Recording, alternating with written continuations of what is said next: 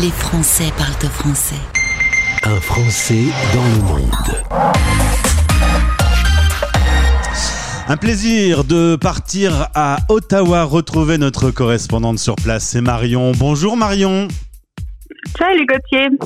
On va parler un petit peu euh, d'un fameux Covid-19 qui, a priori, euh, en France comme au Canada, est en train de faire une deuxième vague un petit peu embêtante, d'autant que les fêtes approchent. Vous avez eu des nouvelles de ce que vous pourrez faire ou ne pas faire pour les fêtes de fin d'année?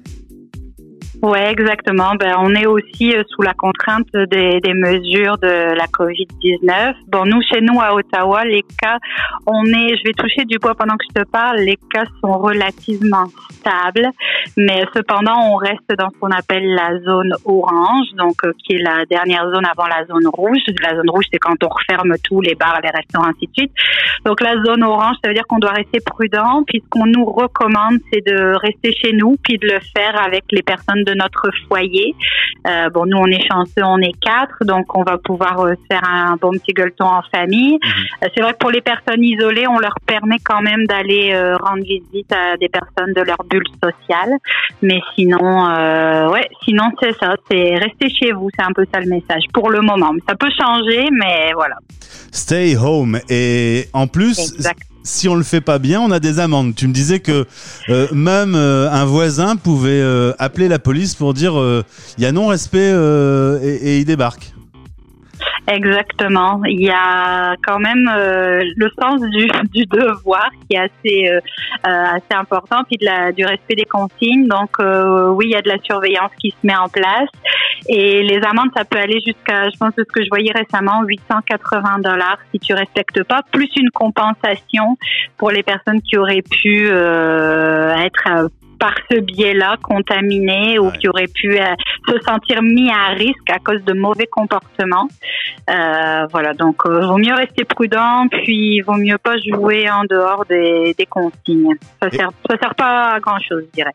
L'amende s'envole si on est obligé d'être euh, confiné en, en quarantaine parce que par exemple on est malade et qu'on doit rester chez soi. Là, la- la- l'amende, elle peut, elle peut s'envoler. Tu m'as donné un chiffre hallucinant. Ouais, c'est assez dissuasif. Je pense qu'à ce tarif-là, euh, la, quarantaine, elle paraît euh, assez euh, assez dérisoire. C'est que ça peut monter jusqu'à 750 000 dollars. Donc, euh, quand on est contaminé, quand on est positif à la COVID, euh, ou quand on revient d'un voyage à l'extérieur, il y a des consignes qui sont très claires sur le comportement qu'on doit adopter. Puis de ce que je regardais récemment sur Radio Canada, c'est le chiffre qui était annoncé. Donc, je pense que ben bon. Ça vaut le coup de rester euh, confiné euh, deux semaines chez soi Je pense. Ouais. plutôt que de se prendre une amende de, ce- de- assez salée qui, euh, ouais, qui, qui peut mettre longtemps à être remboursée. Marion, on va écouter euh, un extrait du discours du Premier ministre de la province du Manitoba. C'est Brian Pallister. Si vous ne pensez pas que la Covid est réelle, vous êtes idiot. Je suis le gars qui vole Noël pour vous garder en sécurité. Parce que vous devez faire ce qu'il faut. Parce que l'année prochaine, nous aurons beaucoup de choses à fêter et on le fera uniquement si nous faisons ce qu'il faut cette année. Alors je voulais te passer cet extrait. Alors c'est pas la province où tu résides, mais ça se passe au Canada quand même. Le discours est, assez émouvant. Il dit euh, bah, cette année Noël c'est cramé. Euh, J'en suis désolé, mais par rapport à, la sécurité euh, du peuple, ben vaut mieux faire ça. Et puis après ce sera une histoire ancienne. C'est drôle parce qu'en France nous on vit exactement l'inverse. On essaie d'expliquer que ça va aller, qu'on peut quand même se voir un petit peu, mais pas se voir, et qu'en fait vaut mieux pas se voir. Mais que si on se voit, enfin en France c'est pas clair. Là avec un discours pareil, euh, c'est clair. On, se disait en antenne avant de préparer cette séquence, on n'a pas la même relation avec euh, nos, politiques.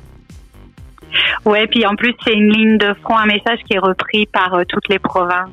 Donc moi, comme tu le sais, nous on est en Ontario. C'est le message qui est passé aussi par euh, le premier ministre de l'Ontario, euh, Doug Ford. C'est le, message qui est qui est assez euh, véhiculé de la même manière au Québec et ainsi de suite. Donc il y a il y a un sens du devoir de rester chez soi. Alors c'est sûr, hein, les gens sont aussi tristes de pas fêter Noël avec la famille.